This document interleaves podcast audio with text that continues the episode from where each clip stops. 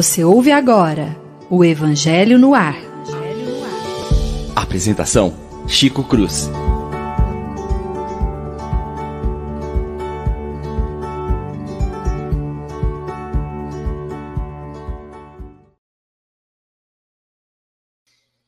Muito bom dia, meus prezados e queridos amigos. Estamos novamente pela Rádio Idefran nesta manhã de sábado, um pouco mais fria, né? Depois de tanto calor essa semana aqui na cidade de Franca, iniciando o nosso pequeno programa Evangelho no Ar. É uma alegria imensa poder estar com todos vocês. Que Jesus nos abençoe, nos dando a possibilidade de melhor estudar e compreender a todos e a tudo que ele tem nos deixado. Muito bom dia, William. Finalmente de volta ao programa. Bom dia, Chico. Bom dia, meus amigos. Graças a Deus estamos de volta. Agora sim, num lugar mais adequado, na nossa casa, com a bênção do Pai. É um prazer retornar ao trabalho. Viu? Um bom dia a todos, um sábado abençoado para nós. Com filho na barriga ainda, né? Com filho na barriga a qualquer momento. Se eu tiver que sair correndo, é, é coisa de já Deus. Sabemos, já sabemos, já sabemos. Um abraço. Bom dia, um Paula. Bom dia, amigos. Uma alegria estar aqui mais uma vez com vocês. Que Deus abençoe a nossa manhã e nos inspire bastante para entender e contribuir. Obrigado, Paula. Bom dia, Leon.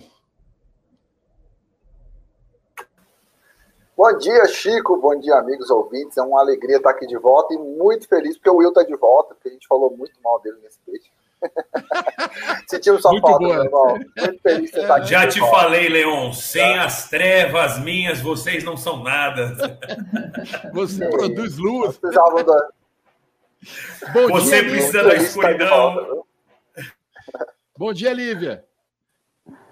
Bom dia, Chico. Bom dia, amigos. Que todos possamos ter uma semana abençoada e uma manhã muito feliz com a volta do William nos deixa muito contente. Um excelente sábado para todos. Com a graça de Deus, muito obrigado. Vamos dar então início ao nosso estudo na manhã de hoje, é, com um novo formato hoje, todos estão vendo, né? Mas isso aí é um teste, viu? É um teste. Bom dia, Edinha! Alegria tê-la entre nós mais uma vez. Obrigado a todos aqueles companheiros e amigos que estão nos assistindo de todos os rincões do país.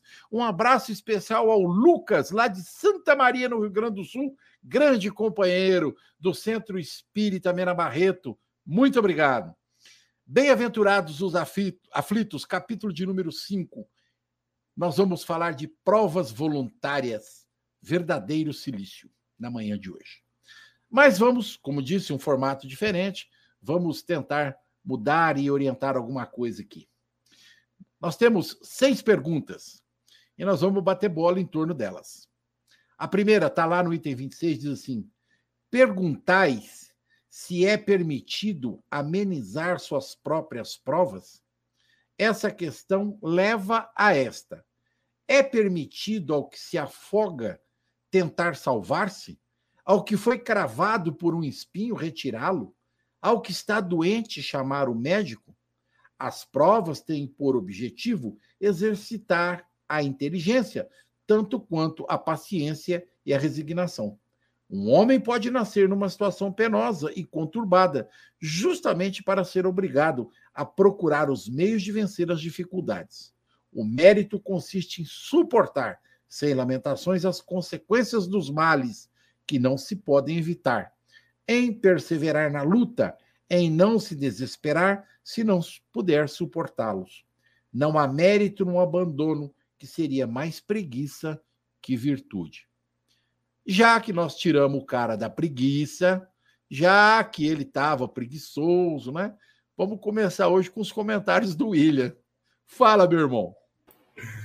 Ah, Chico, eu não estava preguiçoso, eu estava sofrendo porque eu estava com pedreiro. Isso também é um verdadeiro silício. Olha. Mas dando andamento ao nosso estudo, é um prazer voltar. E a gente comentar sobre o Evangelho sempre é um prazer, porque a gente, nós somos os que mais aprendemos, né? E é um capítulo muito importante, o capítulo 5, né? Porque é, traz realmente uma raiz da, da, da, identidade cristã, principalmente no começo do, do, da, da doutrina cristã, né? Porque as provas voluntárias, né? Primeiro vamos entender uma coisa: o silício era, é, um, era usado na antiguidade, era um artigo, né? Como eu posso te dizer, era uma túnica que se usava lá de couro, de crina, de cavalo, que era exatamente que era uma, uma, uma, forma de penitência que você usava. Depois a igreja, né, e vários denominadores da igreja, fizeram alguns cintos de ferro, que era exatamente para que você sofresse. Esse era o silício, ou seja, eles faziam penitência sofrendo através de, de, de penas na carne, se autoflagelando, porque assim eles entendiam que eles teriam mais mérito nas suas provações. Porque, como Jesus sofreu na cruz, assim também eles sofreriam. E lembrando, isso não é só do mundo cristão. Muitas religiões islâmicas, ainda, em datas aprazadas por eles de comemorações, ainda os seus fiéis se autoflagelam com o intuito de tornar mais viva a emoção, o sentimento, como se isso fosse agradar a Deus, fosse agradar aquilo que eles acreditam. E assim foi feito na antiguidade. Tivemos papas que passaram por isso. Dizem que a própria Madre Teresa de Calcutá ela usava silício para se autoflagelar, tá? Isso está na, na, biografia também. Não vou reportar nem dizer que sim, que não está na biografia dela. Então, são essas formas que, pelo entendimento, aumentava-se a dor. Então, aumentava-se assim a, a, a gratidão a Deus, você se tornava melhor. O que é um erro. Porque se nós pensarmos assim, ora, nem mesmo trabalhar nós vamos, para que comer? Se o nosso verdadeiro silício é passar por provas mais duras, para que trabalhar? Isso seria uma, um contrassenso à lei da evolução. Deus, e assim como o evangelho do Cristo, não está dizendo que nós temos que ser infelizes. Ao contrário, Cada um de nós temos que lutar pela nossa felicidade. Cada um de nós precisamos nos preparar para melhor, para nos mudarmos sim, porque nós temos más inclinações, mas nós temos que vencer as nossas adversidades espirituais. O nosso verdadeiro silício é vencer o orgulho, o egoísmo, a vaidade, e não flagelar a carne. Afinal, se nós estamos num mundo onde nós precisamos passar por provação, se nós delapidarmos o nosso corpo físico, como é que nós vamos viver assim? Como é que nós vamos conseguir passar pelas nossas provas e nossas expiações se o nosso corpo adoecer? Nós temos que lutar, e isso tem que estar contido no livro dos Espíritos, na questão 718 e seguintes, a importância da gente continuar evoluindo, da gente cuidar do nosso corpo físico, da gente cuidar da nossa vida, da gente tentar ser feliz, né? Concorda comigo, Paula? Claro, concordo totalmente que o nosso corpo ele é um templo para nossa experiência terrena. Ele é o instrumento do nosso espírito para poder agir no mundo, né? E é interessante você ter trazido a questão do silício, porque hoje às vezes a gente não usa o silício aqui na nossa cultura, não é muito difundido. Mas quando a gente faz uma promessa, por exemplo, ah, eu vou ficar sem comer chocolate, sei lá, 40 dias. Vou fazer uma promessa para uma santa para não comer chocolate. Aí eu sempre, é, eu entendo que as pessoas estão fazendo um movimento para poder desenvolver, se disciplinar, para poder fazer alguma coisa de mudança mas eu sempre me questiono assim: é, o quanto essa santa está interessada que a pessoa fique sem comer chocolate ou sem beber uma bebida alcoólica, né? Agora, é diferente se eu, por exemplo, falar, eu vou ficar 10 dias sem beber, mas esses 10 dias que eu ficar sem beber, tudo que eu gastaria com a bebida, eu vou doar para alguém. Porque aí não é uma coisa completamente é, voltada para mim, você tem um objetivo ali, realmente você está fazendo um sacrifício, mas esse sacrifício está aliviando o sofrimento de alguém. Ele está deixando alguém numa situação melhor, porque senão vira uma prova voluntária. E aí é onde eu questiono, né?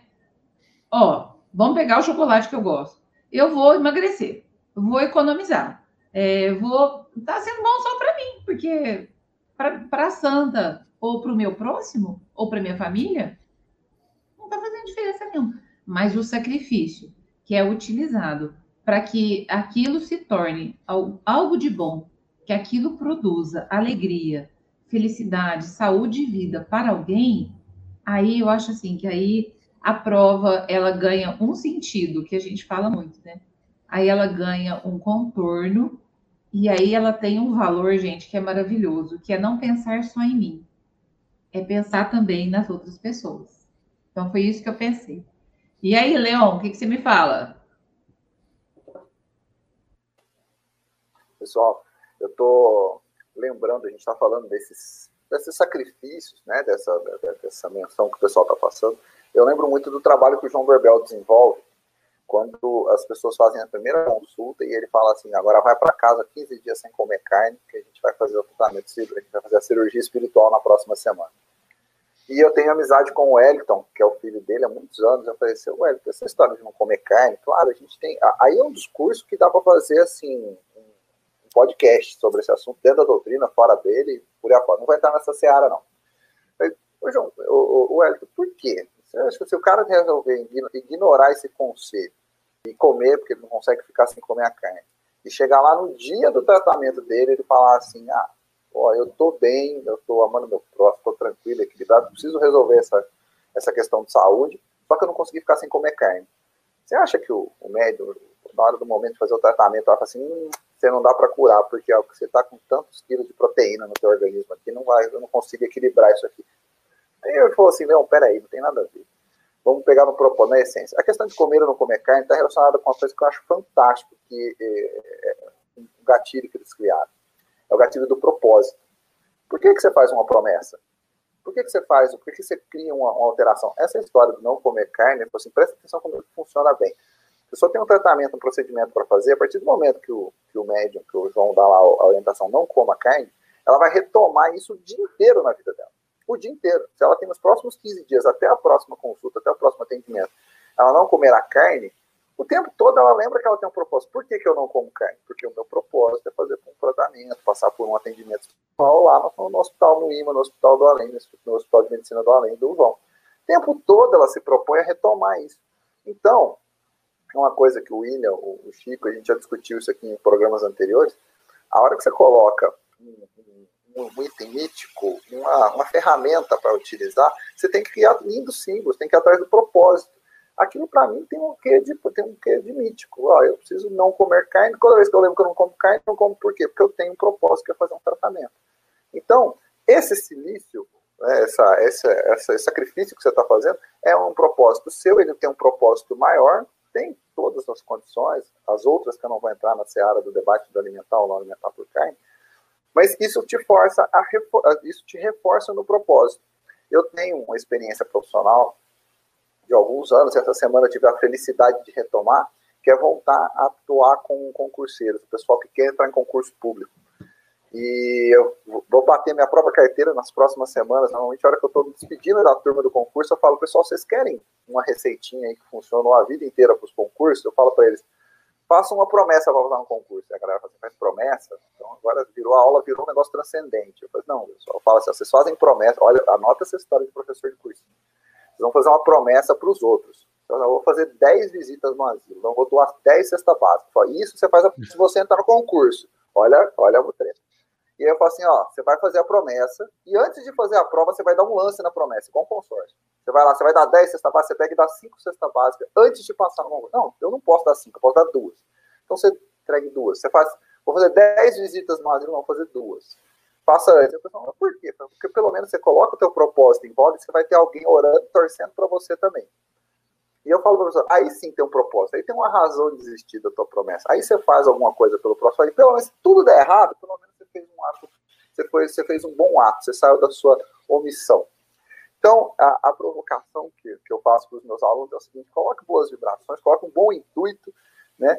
Aquilo que é um processo doloroso de sofrimento, que pode ser uma ansiedade uma prova, uma conquista muito grande, a gente fica sofrendo, procurando esse sofrimento. É um momento que a gente procurou, que a gente coloca propósito nele e aí a gente vai entender realmente a causa, a essência desse sofrimento. E aí, como a gente está tabelando hoje, eu tabelo para minha amiga Lívia, que ela vai falar sobre essa, esse bem sofrer com muita propriedade, tenho certeza disso. Leon, eu queria retomar a fala de todos vocês a partir do que o William disse. O William nos lembrava essa visão que durante muito tempo nos acompanhou na história de que expondo o corpo a sacrifícios ou desafios e sérios nós nos tornaríamos melhores. E nós nos lembramos que a doutrina espírita também inspirado em Jesus, nos ensina que o sacrifício mais agradável a Deus é o da nossa renovação moral. O corpo, de fato, como a Paula disse, é um templo, ou seja, é aquele santuário que nos recebe, recebe a nós espíritos, que chegamos à Terra, a essa escola, para realizar todo um aprendizado. Então, nós dependemos muito desse instrumento. Se nós dependemos tanto dele porque ele é tão importante, daí sucede que nós devemos zelá-lo, cuidá-lo, não expô-lo a desafios desnecessários, mas, pelo contrário, tratá-lo com todo cuidado devido. Mas procurando a cada dia renovarmos-nos como seres, renovar as nossas concepções morais, a nossa visão de vida, é crescer como pessoa, crescer nas relações humanas, porque espiritualmente nós nos tornamos melhores. Então, a mensagem que Allan Kardec insere nesse item nos ajuda a pensar nisso. O sacrifício válido é aquele que faz uma transformação interna que nem sempre os outros percebem. É aquele que nos renova porque depois nos projeta no cotidiano como pessoas melhores. E gostaria de encerrar esse ponto é, retomando a pergunta que o Chico leu na abertura. Perguntar se é permitido abrandar as vossas provas. Quer dizer, se alguém está se afogando, ele deve procurar ajuda para não se afogar ou vai ficar se afogando? ele vai procurar ajuda. Então, as provas têm uma finalidade na nossa vida. A finalidade de nos engrandecer, de nos ajudar a descobrir valores, possibilidades, resolver questões que de repente eram pendências. Então, nesse exercício da vivência da prova, nós devemos procurar abrandá-la. O que é abrandá-la? Tornar menos intensa, menos doída, menos amarga, torná-la, tornar o caminho mais suave é um direito o que significa, em outras palavras, que ao viver as nossas lutas, nós vamos procurar ajuda para enfrentá-las bem, mas nós precisamos de fato é renovar a nossa intimidade. Então, as reflexões que os amigos fizeram foram muito oportunas. O sacrifício mais agradável a Deus é aquele que faz de nós pessoas melhores e que nem sempre nós vamos, é, nós não precisamos necessariamente para isso expor o nosso corpo a tormentos desnecessários que iriam colocar em risco a nossa saúde, o nosso bem-estar. Mas podemos a cada dia propor a nós mesmos sacrificar aquilo que nos torna rudes, indiferentes, negligentes, pessimistas. Tudo isso não nos faria falta se nós sacrificássemos, pelo contrário, a nossa vida ganharia muito, muita qualidade se nós deixássemos de alimentar certas práticas. Chico? É, muito bem. Muito bem, vocês foram excepcionais na fala de vocês com relação a isso. Deixa eu lembrar uma coisa. Setembro Amarelo. Setembro que combate ou faz combater o suicídio. Eu acho que vocês estão dando uma receitinha para todo mundo aí. Só lembrar. Pergunta 27. Deve-se pôr em um termo às provas de seu próximo quando se pode ou é preciso por respeito aos desígnios de Deus, deixá-las seguir seu curso? Não sei se todos entenderam. Deve-se pôr um termo, deve-se acabar com a prova do, daquele que está sofrendo? Ou a gente deve respeitar os desígnios de Deus? Esse é o direcionamento. William, quer começar? Claro. Só lembrando aqui, só um comentário que eu gosto muito do item 26, só para finalizar, foi a mensagem dada por um anjo guardião, tá? Eu acho muito bonito isso, porque eles cuidam da gente mais do que pai e mãe e não podem intervir quanto pai e mãe. Eles só podem nos intuir. Tá? É verdade. Quanto, quanto a essa parte da, dessa pergunta do item 27, olha, eu acho que a gente tem que levar sempre Jesus como, né? É o nosso caminho, a verdade e a vida. E Jesus nos ensinou né, o, seu, o seu mandamento, que é fazer ao próximo aquilo que gostaríamos que fosse feito a nós mesmos, ou amar ao próximo como a nós mesmos. Então, quando eu pensar no próximo que está sofrendo, coloque-se você no lugar do próximo.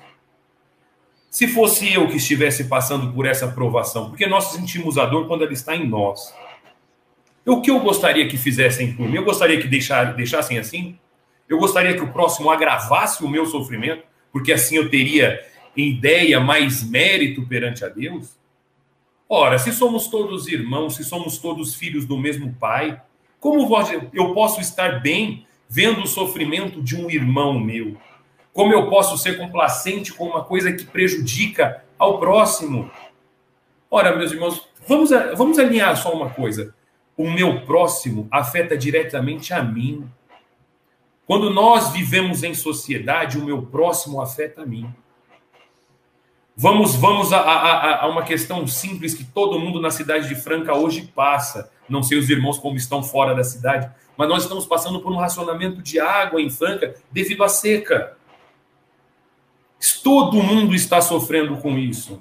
Aí você pega um irmão que tem mais condição financeira, em vez dele racionar a água dele, ele vai e compra uma caixa d'água de 5 mil litros. E ele enche no dia que tem água. Ora, isso vai faltar para o meu irmão. Mas dane-se, é meu irmão, não está dentro da minha casa. Só que se eu continuar gastando, todo mundo vai ficar sem energia elétrica. Porque nossas usinas são através da água que nós temos energia elétrica. E se eu não fizer ao próximo, não pensar em todo mundo, eu também vou sofrer. Quando o meu irmão sofre, a vida em sociedade, eu também sofro.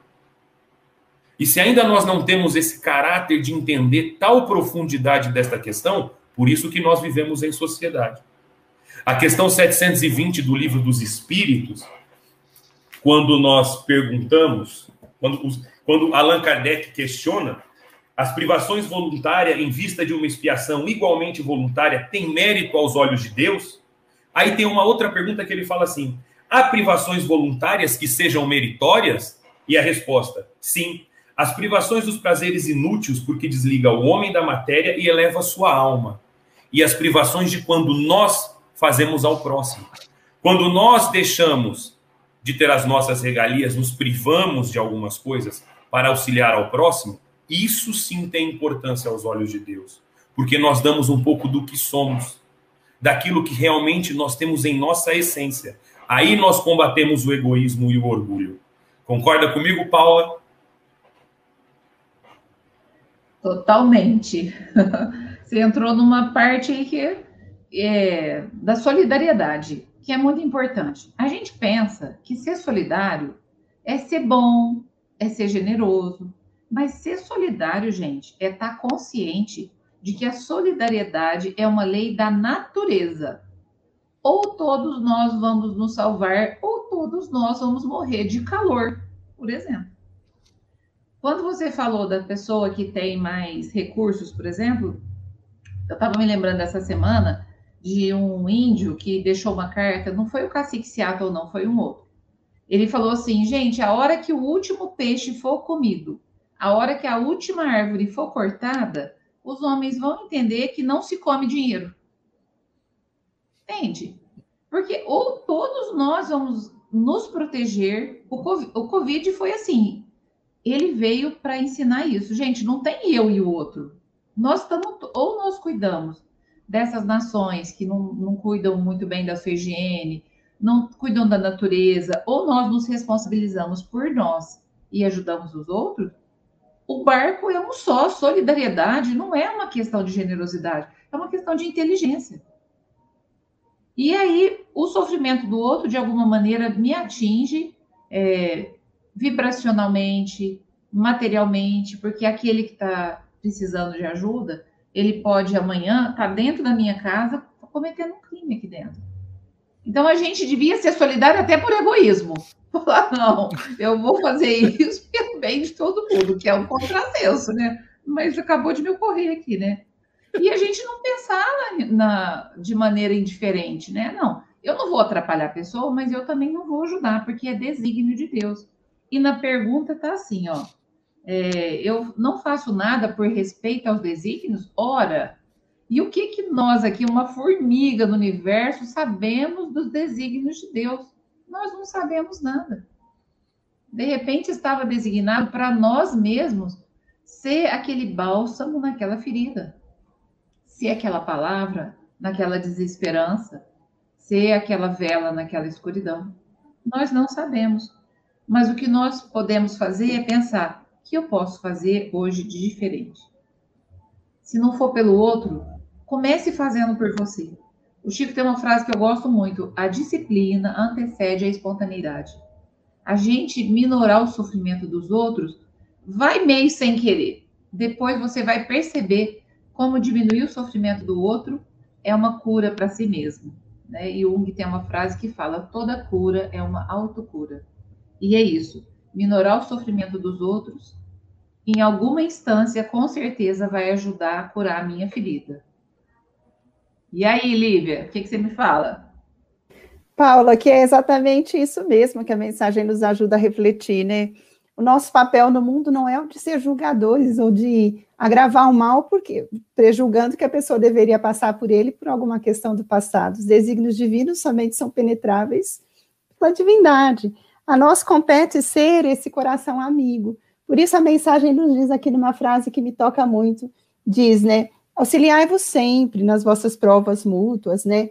É, e se colocar como instrumento do bem. Ele diz: o espírita deve pensar que sua vida inteira tem que ser um ato de amor e de abnegação, e que por mais faça para contrariar as decisões do Senhor, sua justiça seguirá o seu curso. Então a justiça divina vai seguir o curso, porque tem um sentido para cada um de nós viver aquelas experiências. Porém, nós aprendemos que podemos ser instrumentos do amor, não instrumentos do agravamento da dor. Então, é um convite mesmo, ser solidário todo mundo pode. Por isso, cada um vai avaliar o modo como pode ser útil. Às vezes, os instrumentais que nós colocamos para suavizar a dor, dor do outro pode ser uma palavra amiga, um ouvido atento, um coração acolhedor. Às vezes, o outro vai ter um recurso concreto para oferecer, materialmente falando. Mas todo mundo tem condições de, em algum ponto da vida, ser um instrumento de amor. E por que, que a mensagem diz? O espírita, sobretudo, deve ter é, essa consciência, porque o William tocou no ponto essencial. Todo mundo que um dia ouviu uma lição de Jesus aprendeu, faça ao outro que queria receber. Em qualquer ponto, o William começou e eu fecho de novo com o William, porque é isso daqui. O espírita aprende com Jesus também. Nós estamos é, instruídos sobre o sentido das lições, tem um sentido. Agora, Deus é que sabe porque precisou ser daquele jeito e até quando será daquele jeito, mas ele nos pede, trabalha junto, porque o sofrimento não precisa ser maior ou ser agravado, né? Então faça ao outro o que gostaria de receber. Leon? É gostoso de fazer um programa com tanta gente, né? Porque tem tanto insight pra gente fazer. Né? Você programa falar uma coisa, ideia, o negócio toma uma proporção mais. No meio do programa, vê um monte de coisa na cabeça, Exatamente. né? Vê um monte de coisa, tudo fica uma programação, depois de repente falou, nossa, não posso perder essa fala. A fala da Paula mexeu muito comigo, porque ela fala da nossa disciplina, e é difícil ser disciplinado em momento extremo. Quando você tem uma situação como essa, aquela que a gente está mencionando, ah, sabe que, como eu queria como eu reagiria na situação do próximo, como eu estaria, na, como eu estaria naquela dada circunstância. Isso me marca muito. Eu tive um episódio profissional que eu precisei visitar uma senhora na dada circunstância, o filho pediu, olha, eu não posso levar minha mãe para fazer prova de vida, para transportar eu preciso fazer um UTI imóvel, eu queria resolver isso, falei, não, vamos lá. E aí eu cheguei, a mãe tinha uma situação que ela precisava ser, aquela situação, ela, ela abriu o olho a cada 10, 15 dias. Nesse período, era só se virando, ela, ela é colocada no, no, sol pela manhã, depois se você vira, coloca ela para outro lado. E aí eu pensei para ele, assim, mas é, qual que é, eu interpelei para ele, qual que é a tua sensação? Você, você não acha que você, você tem vontade de fazer, tomar alguma atitude? Você já teve alguma, algum momento que você chegou assim, perdeu totalmente o senso? Assim, ah, já cansei dessa rotina, porque eram anos que ele estava naquela circunstância e a situação era degenerativa, né? ela só piorava. Ele falou assim: Olha, eu nunca perdi as rotinas e nunca pedi para que meus irmãos, os, os cuidadores, perdessem. Né? Pode ser que não seja importante para nós, pode ser que seja um detalhe, mas a disciplina de a tal hora a gente troca a medicação, a tal hora a gente faz o banho, a tal isso entra na nossa, na, entrou nas nossas vidas, a gente tem que conviver com ele. Às vezes, como você falou, às vezes uma pessoa ou outra de fora fala assim, nossa, tudo que vocês querem era acabar com esse sofrimento, né, com esse martírio. E ele foi muito feliz quando ele disse, o propósito da minha mãe estar tá aqui do meu lado? Mesmo que ela me, ela agora ela só me ouve, ela não me retribui. E ele fala assim, quando ela me retribui, ela abre os olhos e ela vai me piscar algumas vezes por uma semana, ele esperava, assim. E nós, irmãos, a gente competia entre eles, entre aspas, né? A gente fala assim, olha, hoje a mamãe abriu o olho para mim. E eles davam valor para o abrir dos olhos de uma senhora que estava prostrada. Assim, ela abriu o olho para mim, eu olhei nos olhos da minha mãe hoje ela fechava o olho levava mais. Eu, só de contar essa história eu me arrepio, que levava mais algumas semanas para ela voltar a abrir os olhos. E os filhos eram próximos, ajudando, os cuidadores. Então, é, para que quando a gente vê essa mensagem tão intensa do Evangelho, que mérito, que direito a gente tem de abreviar uma existência se a gente tem oportunidades marcantes com o filho, os filhos que valorizavam o olhar da mãe. A mãe simplesmente abriu os olhos de tempos em tempos, eles tinham que experienciar isso degustar o dia que eles tinham a oportunidade, hoje eu pude olhar no olho da minha mãe, a mãe fechava os olhos, sabe-se lá que dia ela poderia olhar de novo. Isso a gente fala do olhar, mas a gente sabe que espiritualmente ela estava sempre conectada, sempre esteve conectada com eles. Então eles tiveram uma oportunidade ímpar de viver esse, essa experiência, aplicar, aplicação prática dessa leitura do Evangelho segundo o Espiritismo, né? que é para que abreviar, a gente, ela teria que viver tudo aquilo. Os filhos ressignificaram todo o amor que eles tinham de mãe num olhar. A gente às vezes pede para que a mãe cuide da gente, faça a nossa, é, o carinho, atenção, respeito. A gente quer tudo, tudo, tudo. A gente quer muito dos pais, né? A gente quer muito daqueles que a gente ama, a gente espera muito. E a gente não sabe, a gente não se recorda. E todo programa, se for preciso falar, a gente vai falar que o amor que nutre é o que a gente doa e não o que a gente recebe. Né? A gente tem que, se, tem que lembrar essencialmente disso. Acho que isso faz todo, toda a diferença na significação desses nossos estudos. É isso, Chico. Muito obrigado. É, eu vou ler a próxima questão. Vou pedir para Paula começar a responder, tá? Aquele que está desgostoso da vida, mas não quer suicidar-se, é culpado por buscar a morte num campo de batalha com o pensamento de tornar sua morte útil? O que, que você acha, Paula? É, essa questão nos remete, eu vou, vou colocar para vocês entenderem. A questão anterior fala sobre este assunto que o Leão acabou de colocar, que é sobre o sofrimento, sobre a vítima, o sofrimento cruel, sobre a angústia de poupar alguns instantes de, de angústia, é, apressando o fim.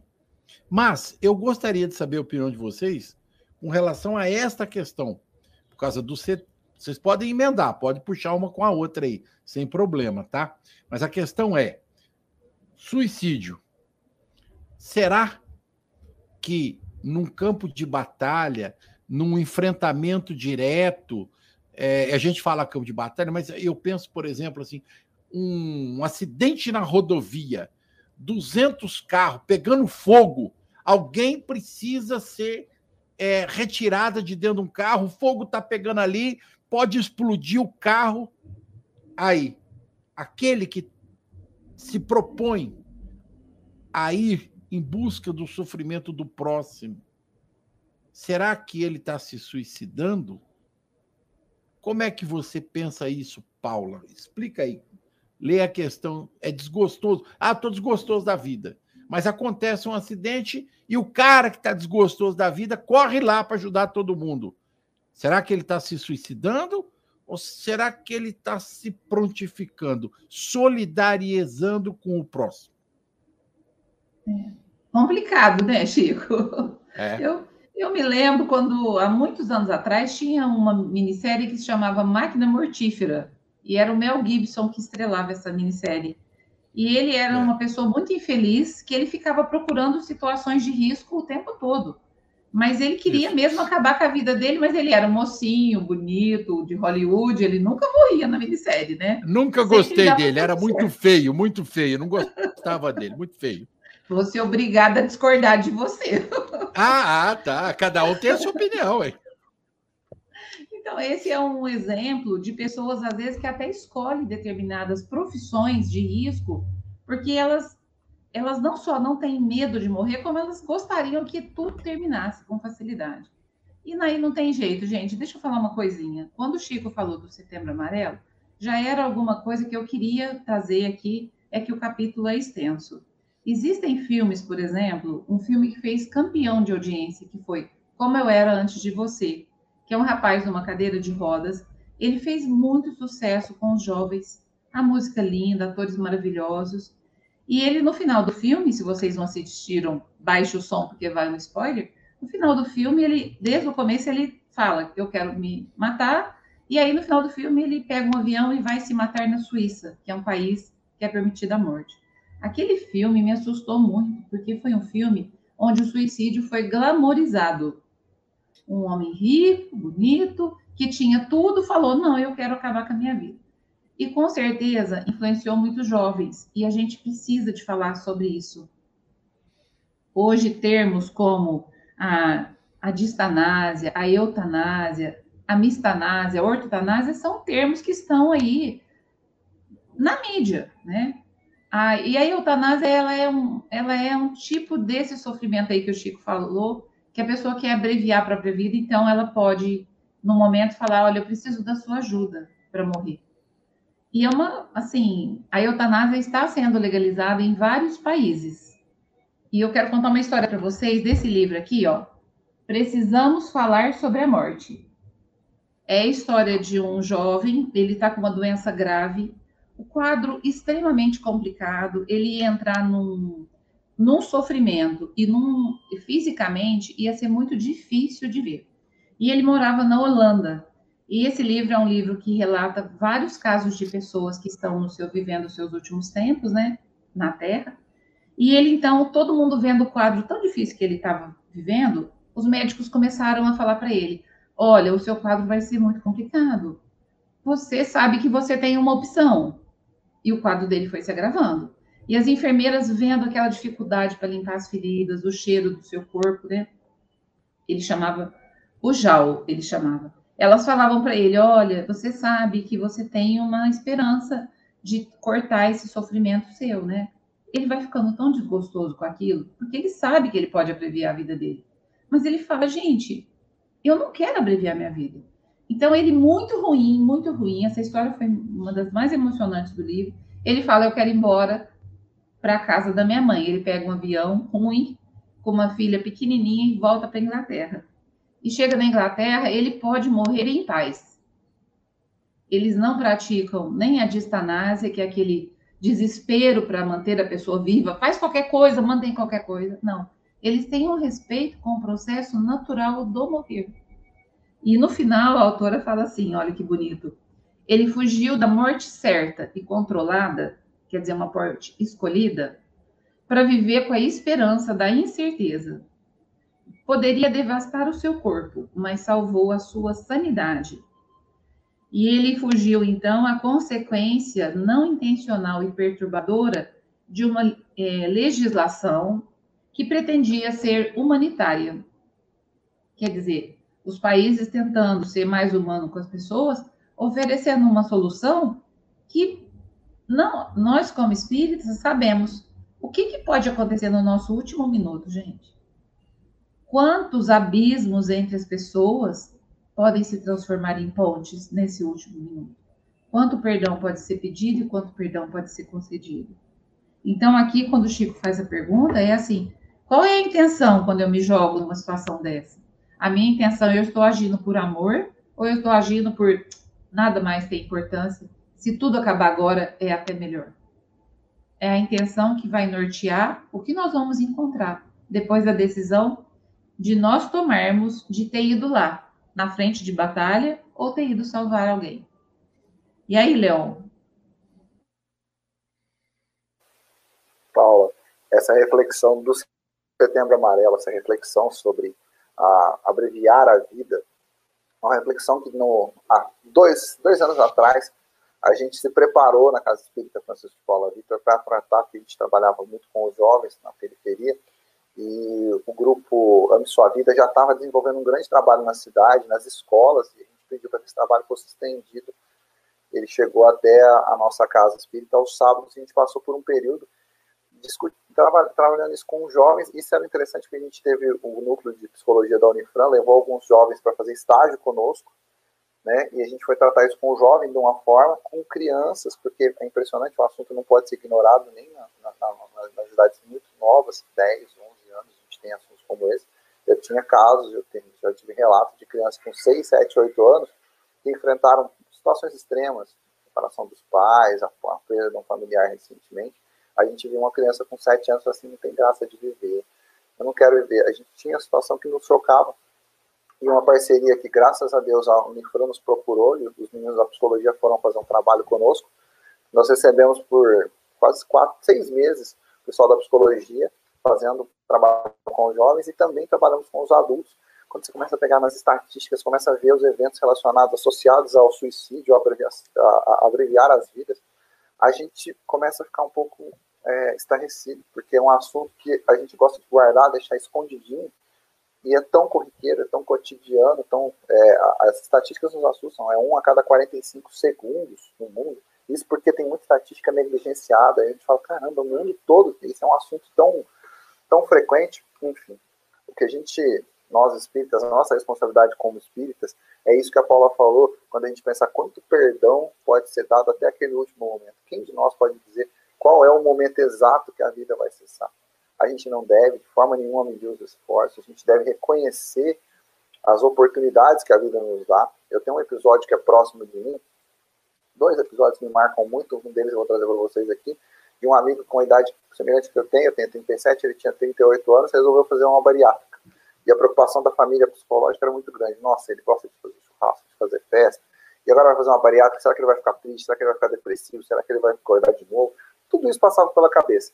Ninguém imaginou que ele fosse falecer uma semana depois da bariátrica, simplesmente porque baixou a resistência, ele faleceu em outras circunstâncias, não faleceu na fez a cirurgia, saiu da cirurgia bem, foi para casa, de repente, a frequência cardíaca diminuiu, diminuiu, passado uma semana, perdeu ele. Eu estava tava em férias, um colega me ligou e falou, você não vai acreditar, a gente perdeu o nosso amigo. É, como assim, na cirurgia, no pós-operatório? Não. Pós-operatório, os primeiros passos, começando a retomar a vida dele, de repente, por outras circunstâncias que ninguém conseguiu explicar. Oi? Estão me ouvindo? Então, né? Por outras circunstâncias que a gente não conseguiu explicar, esse, esse nosso amigo se foi, perdeu, e a esposa falava assim para mim, eu estava preparado para tudo, para um pós-operatório difícil, para rejeição, para problemas de alimentação, mas não estava preparado para perder, não estava preparado para enfrentar essa experiência. E aí eu falei para ela, mas como que foi essa semana? Porque foi uma semana, assim, foi uma experiência muito intensa, de muito perdão, de muito reconhecimento, de muita valoração, nunca imaginei que fosse passar por essa experiência. Ressignificou o caminho dela. Hoje ela, essa minha amiga tem dois filhos, crianças, ainda jovens, mas tomaram toda a relação deles com a morte iminente mudou totalmente os passos da família. Olha que, que experiência transcendental Leon? que eles tiveram. Leon?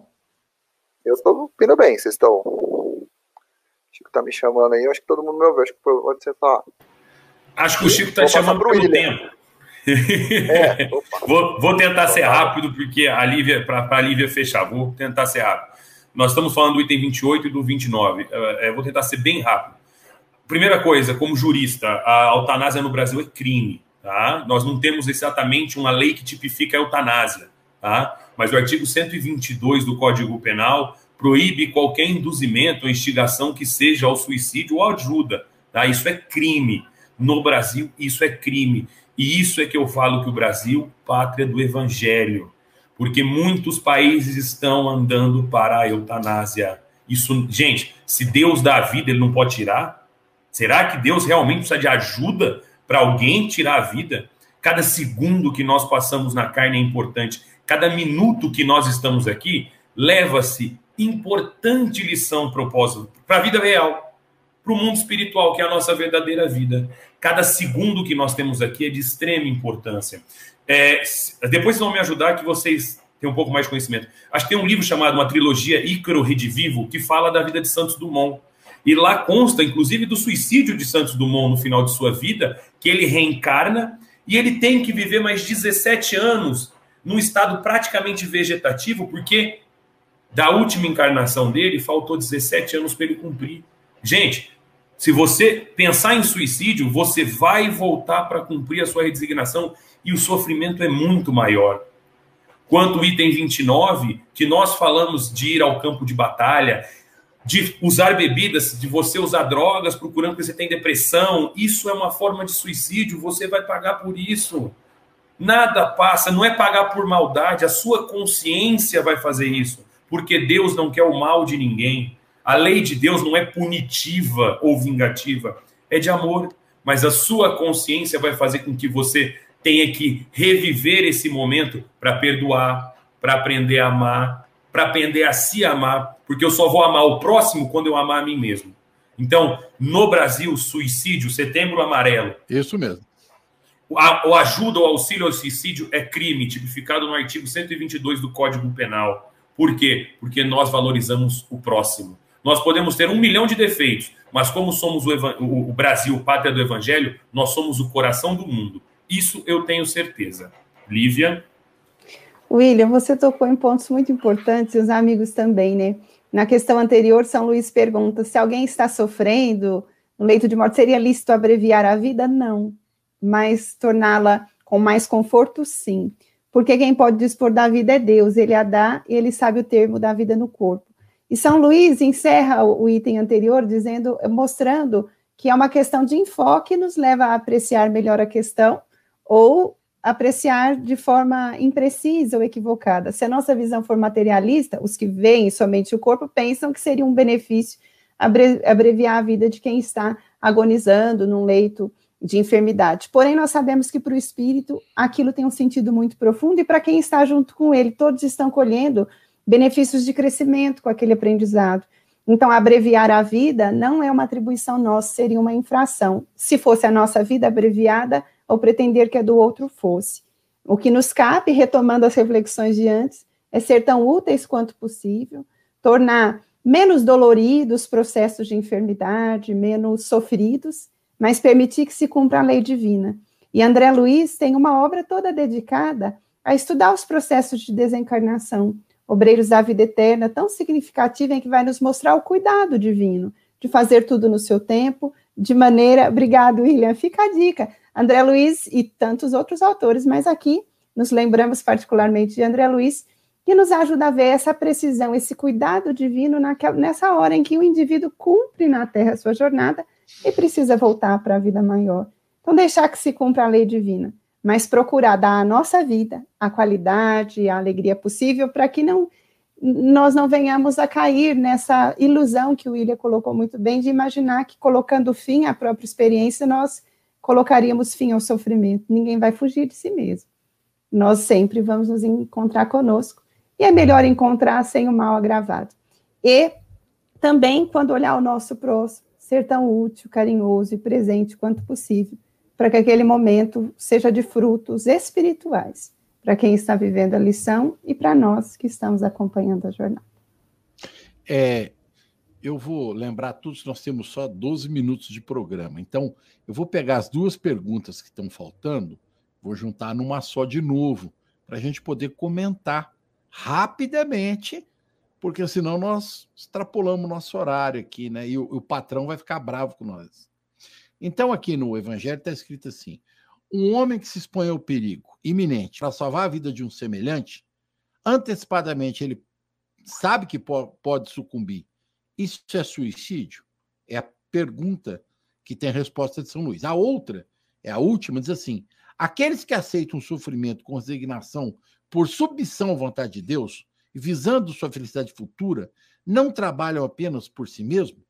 Podem tornar seus sofrimentos proveitosos para outros? Porque eu acho que nós vamos retomar aquela primeira fala lá atrás, na primeira pergunta, quando a gente estava falando do egoísmo humano, do caso do silício, né? Porque a gente para de bater nas costas e pega aquele sofrimento material e transforma ele em felicidade do outro, né? A gente vai produzir para o próximo. Leon. Bem, aí tem um conceito controverso que a Paula falou e que algumas pessoas da, da doutrina espírita é, já tentaram, eu acho que relatar, que é a expansão do egoísmo. Eu achei muito interessante, porque a tese é interessante, né? Eu não quero, eu, se eu gostar de mim, eu vou me sentir bem. Eu tenho que, para me sentir bem, eu tenho que fazer que a minha família esteja bem. Se a minha família está bem, eu tenho que a vizinhança esteja. É um conceito interessante. Alguns teóricos da doutrina espírita colocam isso de uma forma é, como se você fosse proteger todo o teu planeta, o teu entorno, como se estivesse protegendo a si próprio. É difícil, porque a gente barra no ego, né? A, a, a gente não consegue domar esse nosso egoísmo. A ideia, conceitualmente, é até interessante. Pensa, não, eu não quero para os meus irmãos do, do Afeganistão, dos meus irmãos da, da China, de qualquer lugar do mundo que passe o que eu estou passando. Ótimo. Teoricamente, tem uma frase que eu acho fantástica. Se eu não me engano, está no Divaldo. É muito fácil amar o próximo lá da África. É muito fácil amar o próximo que está lá no, no, nos rincões. O próximo que está aqui do lado é que você tem dificuldade para amar. É muito fácil amar aquele que está muito distante. Nossa, como eu os amo. Faz o teste o grande desafio do amor é o amor na convivência. Por isso que a gente ainda tem uma dificuldade nesse amor egoísta. Porque muitas vezes o egoísmo acaba voltando para a gente, né? Eu só quero amar, mas desde que me amo. Né? Acho que isso é. Vou tentar ser sucinto, tem muito para vocês falarem hoje, mas a minha, o meu insight que eu queria passar nesse momento é esse. Vou passar agora a bola, agora que a gente está aleatório hoje, vou devolver para Paulo. É, é o conceito né, da solidariedade entre todos. Não posso não falar nesse capítulo, gente, sobre os cuidados paliativos, que para mim é uma, um assunto de estudo e de trabalho para mim, né? A ciência ela vem evoluindo com, juntamente com a moral do ser humano. Porque antigamente uma pessoa que estava nos seus últimos dias, ela era considerada uma pessoa, ah, não tem mais nada para fazer por esse paciente terminal. Ah, faz qualquer coisa aí que nada vai adiantar. Ah, hoje, o conceito de cuidados paliativos é um conceito tão bonito, gente, que é um conceito de que eu sempre posso fazer alguma coisa por aquele que está na terminalidade. É aquele conceito de que, mesmo que a pessoa esteja desacordada, quando você vai mexer ela na cama, que você vai cuidar dela, você fale com ela, porque o inconsciente dela está registrando. Nós sabemos que o espírito dela está ouvindo, mas para quem é materialista, pensa, o inconsciente está registrando. Então, conversa com ela, fulano, eu vou te virar na cama agora, agora é a hora de trocar a sonda, porque a gente entende que tem um espírito desperto ali. E o cuidados paliativos, então, ele considera a vida importante, maravilhosa, até o final. E aí entra nessa pergunta aqui, ó. É, a gente pode tornar o nosso sofrimento proveitoso para o outro? A gente torna o nosso sofrimento proveitoso para o outro se a gente aceita com resignação, que a gente serve de exemplo. Mas o outro só vai aprender com o meu exemplo se ele estiver aberto e respeitar que aquela pessoa que está naquela situação de sofrimento, ela tem alguma coisa para nos ensinar até o final.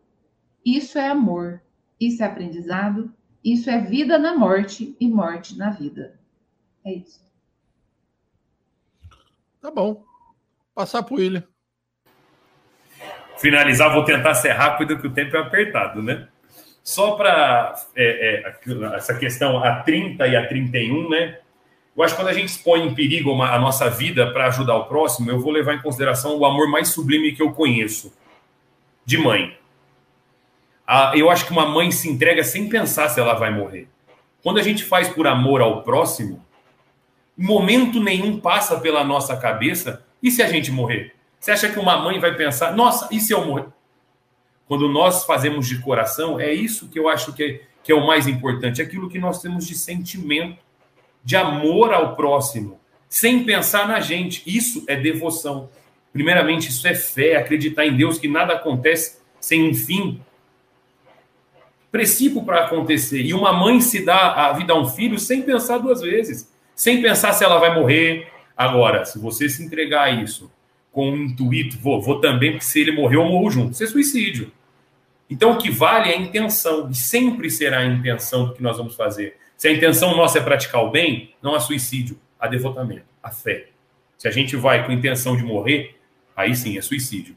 Quanto à questão 31, eu vou levar um ensinamento bem breve, Chico, que eu vi esses dias, eu não vou lembrar é, é, é, qual, que é, qual que é o áudio, qual que é o vídeo, mas eu vi um vídeo do Geraldo Lemos Neto, que ele trabalhou com o Chico, e ele fala assim: é, o Chico teve um câncer de intestino e ele fala pro, pro, pro Geraldo, ele comentando algumas vezes pro Geraldo, Geraldo contando isso no vídeo, assim, rapidamente, que ele já tinha que ter ido desencarnado há muito tempo, mas ele não conseguia desencarnar porque todo mundo orava para ele.